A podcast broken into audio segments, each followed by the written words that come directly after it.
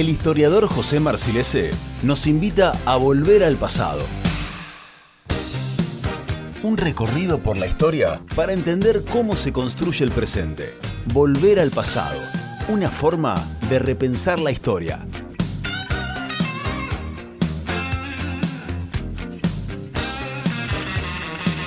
Y ahora sí, le damos la bienvenida a José Marcilese. José, ¿cómo estás? ¿Cómo andan? ¿Cómo les va? Muy bien, muy bien. Acá atravesando eh, este momento de. Bueno, de no sé qué. bueno, ¿cómo te Tensión. De, tensión. Tensión mediática. Tensión mediática, eh, exactamente. Bueno, ¿cómo te trata la fase 2? ¿Bien? Para un historiador, el que le digan no puedes salir de tu casa está buenísimo, ¿no? Sí, por, un, tiempo sí, después ya empieza, ¿viste? Ese mito del historiador que está. Ratón de biblioteca. Papeles. No, esto no, no, no funciona mucho eso. Está muy bien. José, cuando Bahía fue socialista, ese es el título. Sí, sí, sí. Eh, un, poco la, la, idea es mostrar una Bahía más, bastante más, muy diferente a la actual, digamos, en términos políticos. Tampoco te metas con Gay. No, mentira. Ah, eh, bueno. claro, una Bahía muy distinta, sí, obvio. Eh, sí, la idea era, bueno, es un, dato que se, desconoce, se conoce muy poco, que básicamente es, centrarnos en la, figura de Agustín de Arrieta. Claro. Eh, pero la idea era no hacer solamente una, una, una, una, aproximación de carácter biográfico para no sacarle letra a Rodoni, sino hacer algo más genérico, de hablar de, líneas generales de lo que fue el socialismo. Hay, especialistas que han trabajado esto, lo mío va a ser algo eh, más... Eh, superficial, digamos, porque trabajo mucho más, más eh, profundo sobre el asunto. Eh, pero es hablar un poco del socialismo y ver qué pasó, por qué Arrieta llegó a ser intendente y cuál fue el, escenario político que le permitió eh, llegar a, ocupar el gobierno de Bahía Blanca en dos oportunidades. Muy bien. La, en primer término, bueno, el socialismo tenía una larga tradición en Bahía Blanca, había sido fundado en, a fines del siglo XIX, casi contemporáneamente con el Partido Socialista en Buenos Aires. En 1894 se juntan un grupo de, obreros socialistas en un restaurante del centro de Bahía Blanca y deciden armar una suerte de centro de unión obrera que en el año 1897 va a devenir en el centro socialista que, que había existe en Bahía Blanca, en la calle Saavedra. Claro. Donde funciona el centro cultural y está la biblioteca. Bueno, ese, ese, centro cultural y ese, ese, partido socialista de Bahía Blanca tiene una larga trayectoria que se remonta a fines del siglo XIX el, socialismo tenía mucha fuerza en Bahía Blanca, lo hablamos la vez pasada cuando hablamos del, primero de mayo, porque bueno, había un conjunto muy importante de, trabajadores, sobre todo en el área portuaria, en los ferrocarriles. Eh, muchos de ellos eran inmigrantes y muchos de ellos tenían, venían de una tradición socialista en sus orígenes. Por ende, trasladaron ese, ese perfil político socialista a, su vida en, en Bahía Blanca. Y se organizaron y formaron grupos eh, de obreros fundamentalmente, ligados al trabajo ferroviario, al trabajo portuario. Y eh, a partir de 1913 buscaron, empezaron a, cuando se modifica la ley electoral en 1912, un año después empiezan a, formar, a, presentarse a las elecciones con la intención de eh, llegar a ser una fuerza política que, pudiera llegar a, un cargo en el Consejo Deliberante. Esa es un poco la expectativa de estos primeros socialistas algo que recién consiguen en el 1917, cuando el Partido Socialista llega a tener tres concejales en, Bahía Blanca, eh, sobre una, frente a una mayoría de dirigentes radicales y, conservadores, que eran las dos fuerzas políticas del momento. En ese marco aparece la figura de, Agustín de Arrieta. Agustín de Arrieta, un, tipógrafo, un periodista, eh, hablamos de la libertad de prensa, bueno, eh, Agustín de Arrieta tuvo desde el año desde casi 1913 hasta, 19, hasta bastante avanzada la década del 40, un, diario, primero se llamó Lucha de Clases y después llamó Nuevos Tiempos, que era un poco el vocero del socialismo de los sectores populares de Bahía Blanca. Lo que los otros diarios no decían, lo decían Nuevos Tiempos.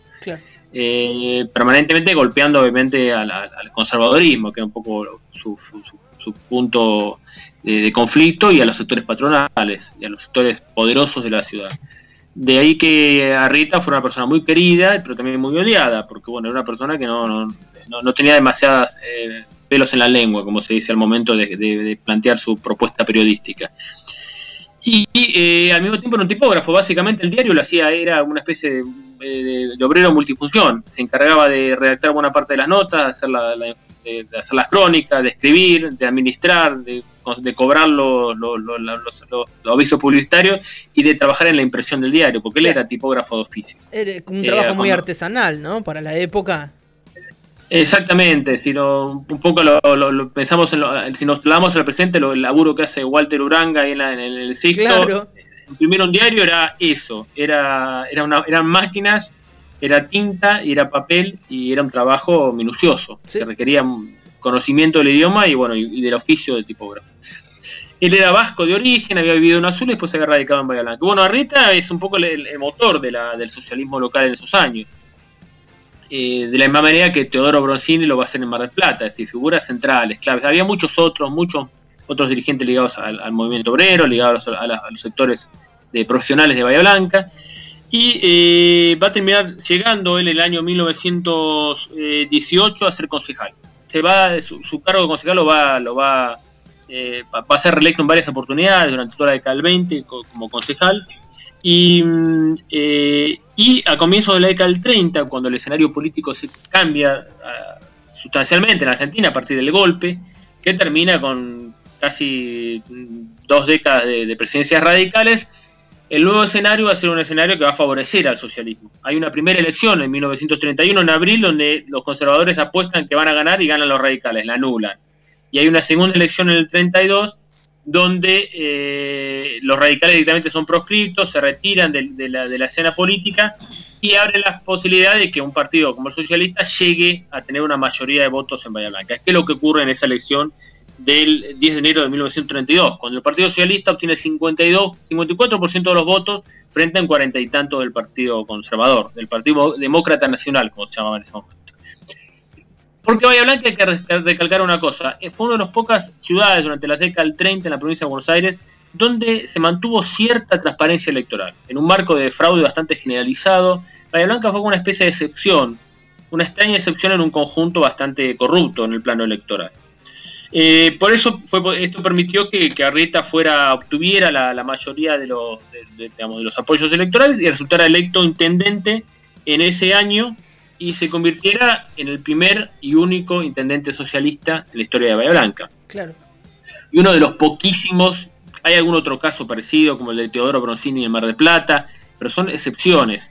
El socialismo era muy fuerte, sobre todo en, la ciudad de Buenos Aires, de hecho el primer diputado socialista fue Palacios en 1904, pero de ahí en adelante no, nunca fue una fuerza política mayoritaria.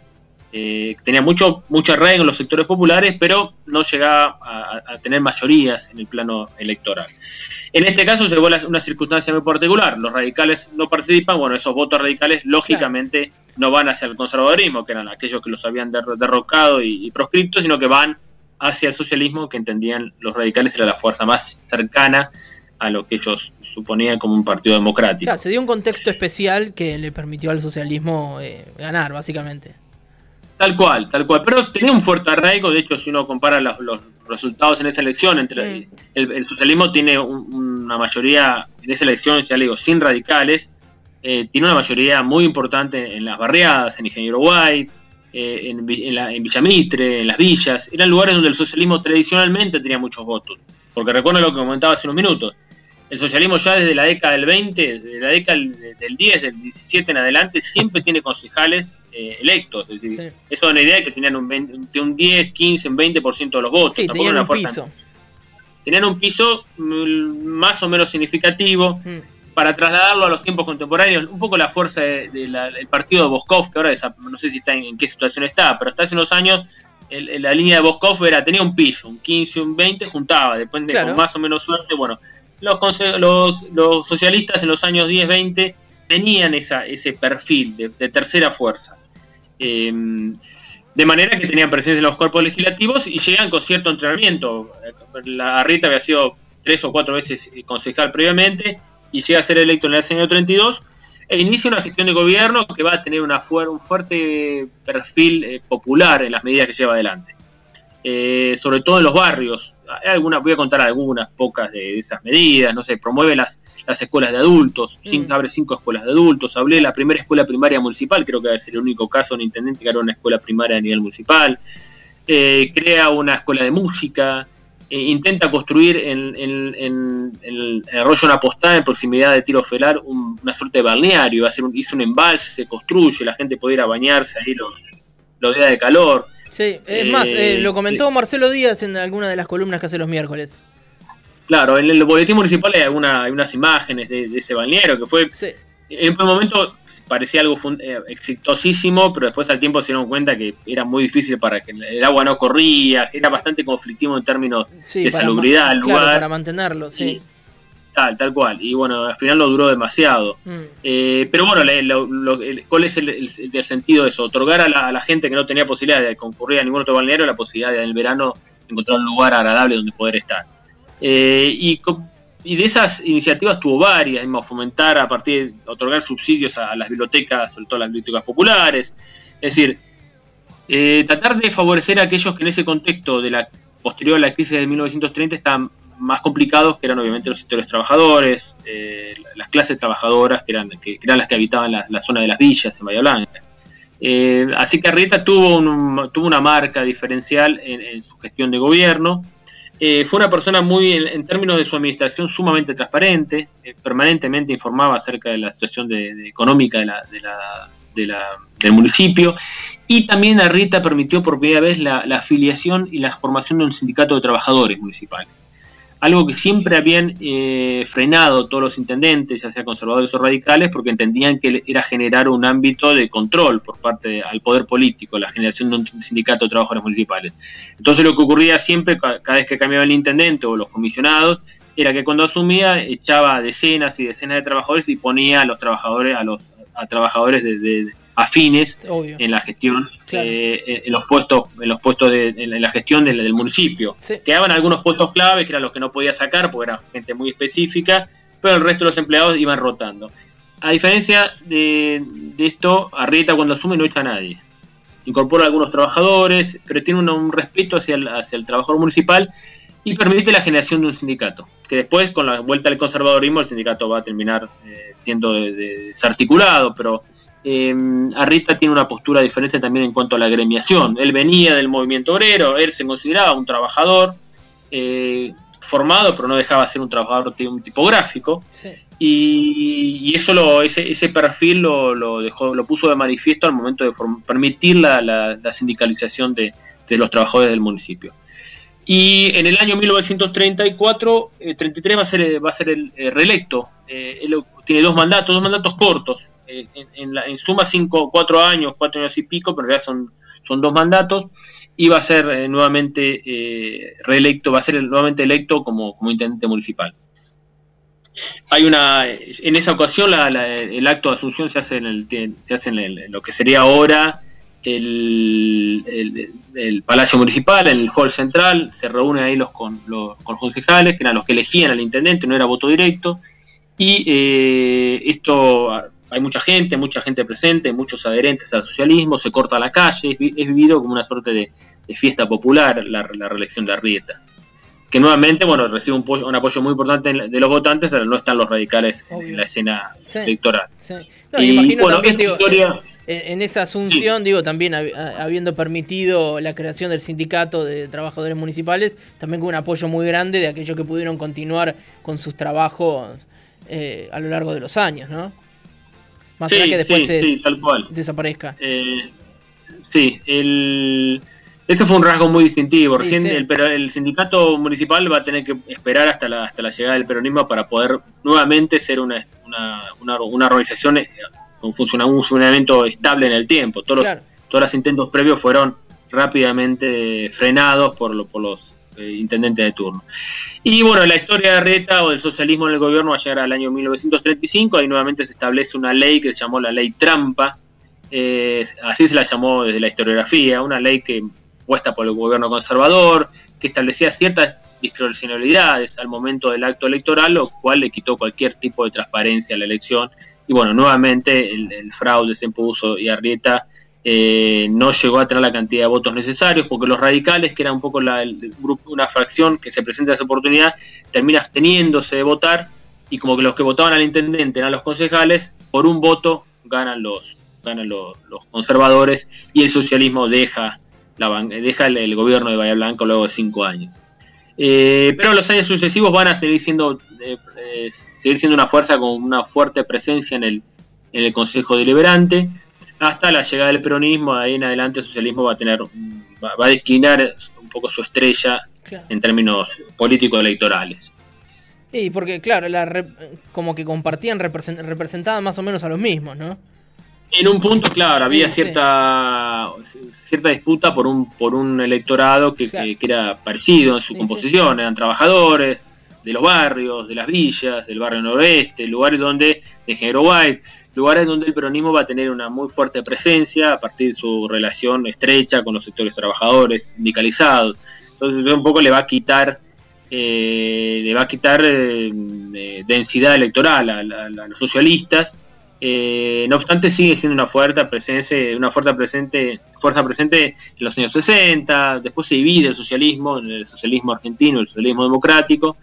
Uno era más antiperonista que el otro, pero nunca va a llegar a alcanzar la fuerza y la representación que tuvo en la década del 20 y que va a tener en la década y que tuvo en la década del 30 con, con Arrita como intendente. Em, otra de las cosas que hizo Reta fue la colonia de vacaciones en Sierra de la Ventana, su nombre. Sí, estuve ahí cuando iba a séptimo grado. Tal cual, yo, también. Eh, era el viaje de fin de curso de, esa época. Ahora hay empresas de viajes que te llevan a Antes íbamos dos días ahí y éramos felices. Sí, sí, hicimos eso, exactamente. Eh, pero bueno, eso la, la, ese tipo de acciones estuvo distintivas, estuvo Arrieta. Apuntar a darle un lugar de esparcimiento al que no lo tenía, generar escuelas para adultos donde no había escuelas, eh, generar una colonia de vacaciones para aquel que no podía tener opciones de irse a ningún lado. Es decir, por ahí anduvo la, gestión de Arrieta que tenía que ver un poco con ese, con ese su impronta y su origen, que era laburante. No Vos decías, decías, José, corta en el tiempo la, gestión, pero con, con cuánto legado Sí, por supuesto. Sí, sí, sí. Hay un montón de obras, bueno, hay algunas me he olvidado, pero hizo, hizo mucho y muchas de esas cosas perpetuadas. Fue el primero que estableció el boleto obrero en los colectivos, por ejemplo. Un descuento del 25% para los trabajadores al momento de pagar su pasaje de colectivo. Eh, no sé, son detalles que parecen menores, pero no lo son. Eh, subvenciones a bibliotecas y a periódicos locales, una licencia anual paga para el personal municipal, antes no tenía licencia y mucho menos paga, una suerte de vacaciones para el personal municipal. Eh, pero bueno, eso, todo eso en cuatro, cuatro o cinco años, muy poco tiempo. Eh, pero bueno, evidentemente son rasgos de una gestión diferencial, diferenciada, claramente diferente a, las que, a las antecesoras, a las que lo antecedieron y a las que lo precedieron. Sí, eh, sorprende que hayan durado todos esos años igual con, con tanto derecho otorgado, ¿no? Claro, bueno, pero eso tiene que ver con eso que comentaba hoy, que Bahía Blanca un poco se mantuvo a, poco afuera del fraude. Eh, algún rasgo de la cultura política local hizo que los conservadores locales no quisieran asumir el costo del, desprestigio del fraude, eh, que sí se asumió en el año en el 35, donde hubo, hubo, situaciones de fraude, pero las situaciones fraudulentas de los años 30 fueron en algunos casos flagrantes. Claro. Había más votos que los que había en el padrón, ganaban por el 95% de los votos, eran situaciones casi rozaban lo, lo, lo lo cómico, digamos, de lo absurdas que eran. En Bahía Blanca, por lo menos durante la primera mitad de la década del 30, cuando Arrieta es electo y reelecto intendente, eso no se dio y permitió que eh, el, Partido Socialista lograra tener una buena cantidad de apoyos electorales y bueno, y, elegir a su candidato, que era este tipógrafo de origen vasco, Agustín de Arrieta. Muy bien. Qué, linda historia la que contaste hoy, José. Está buenísimo eh, los detalles y el entender por qué el socialismo, bueno, logró eh, poner un intendente, ¿no? Aquí en nuestra ciudad y cómo el contexto acompañaba. Ya después no, lo volvimos a ver. No, tenía una estructura muy grande el socialismo en los barrios, tenía centros, una suerte de centros culturales y bibliotecas en Villamitre, en Tiro Federal, casi todos los barrios tenían locales que actuaban todo, todo el tiempo, todo, digamos, permanentemente, no solamente en momentos electorales, y, en esos lugares, esos lugares eran ámbitos de generación de, actividades culturales, eran espacios de sociabilidad, no estrictamente espacios de, generación o de, generación de actividades políticas. Había algo más, aparte de eso, el socialismo fue muy, muy hábil en eso y, también muy eh, una fuerza política compenetrada con la, con la formación de los sectores populares, la formación educativa, la formación cultural, siempre fue un elemento central en las políticas que el socialismo impulsó y Arrieta desde el gobierno municipal como les decía hoy, formar cinco escuelas de, formación de alfabetización de adultos no es un dato menor. Sin duda que no. Acá está escuchando el amigo Guillo Boicochea que dice que, claro, venía de Tierra Santa. Eh, Arrieta, digo, por ser vasco. Ah, tal cual, tal cual, tal cual. Muy bien. Eh, bueno, y tiene una calle acá muy cerquita, unas cuadras de, de la radio, que es tiro eso, ¿no? Eso es tiro. Así que sí, sí, la, la, calle que recuerda a, Arrieta, que no era una calle, creo que era Catón, antes era una, una calle de esas calles con nombres raros que había en Villamitre que, que cuando vino, está en la frontera entre Tiro y, Villamitre, me parece. Sí, sí, sí es como la frontera, tenés que mostrar documento cuando pasás a entrar a Villamitre. Facundo, viste que estos son fanáticos, dice el gran Villamitre. Ya es que. ¿Viste cómo, cómo son? Está bien, no puede decir nada. Estás en el territorio, estás en el país, no puede decir nada. No puede decir nada, tal cual. Menos hoy, después de lo de ayer, no, menos, no puede decir nada. No, Está en su momento de gloria absoluto. Obvio, obvio. Y yo no estoy en condiciones de discutir nada hoy, me parece.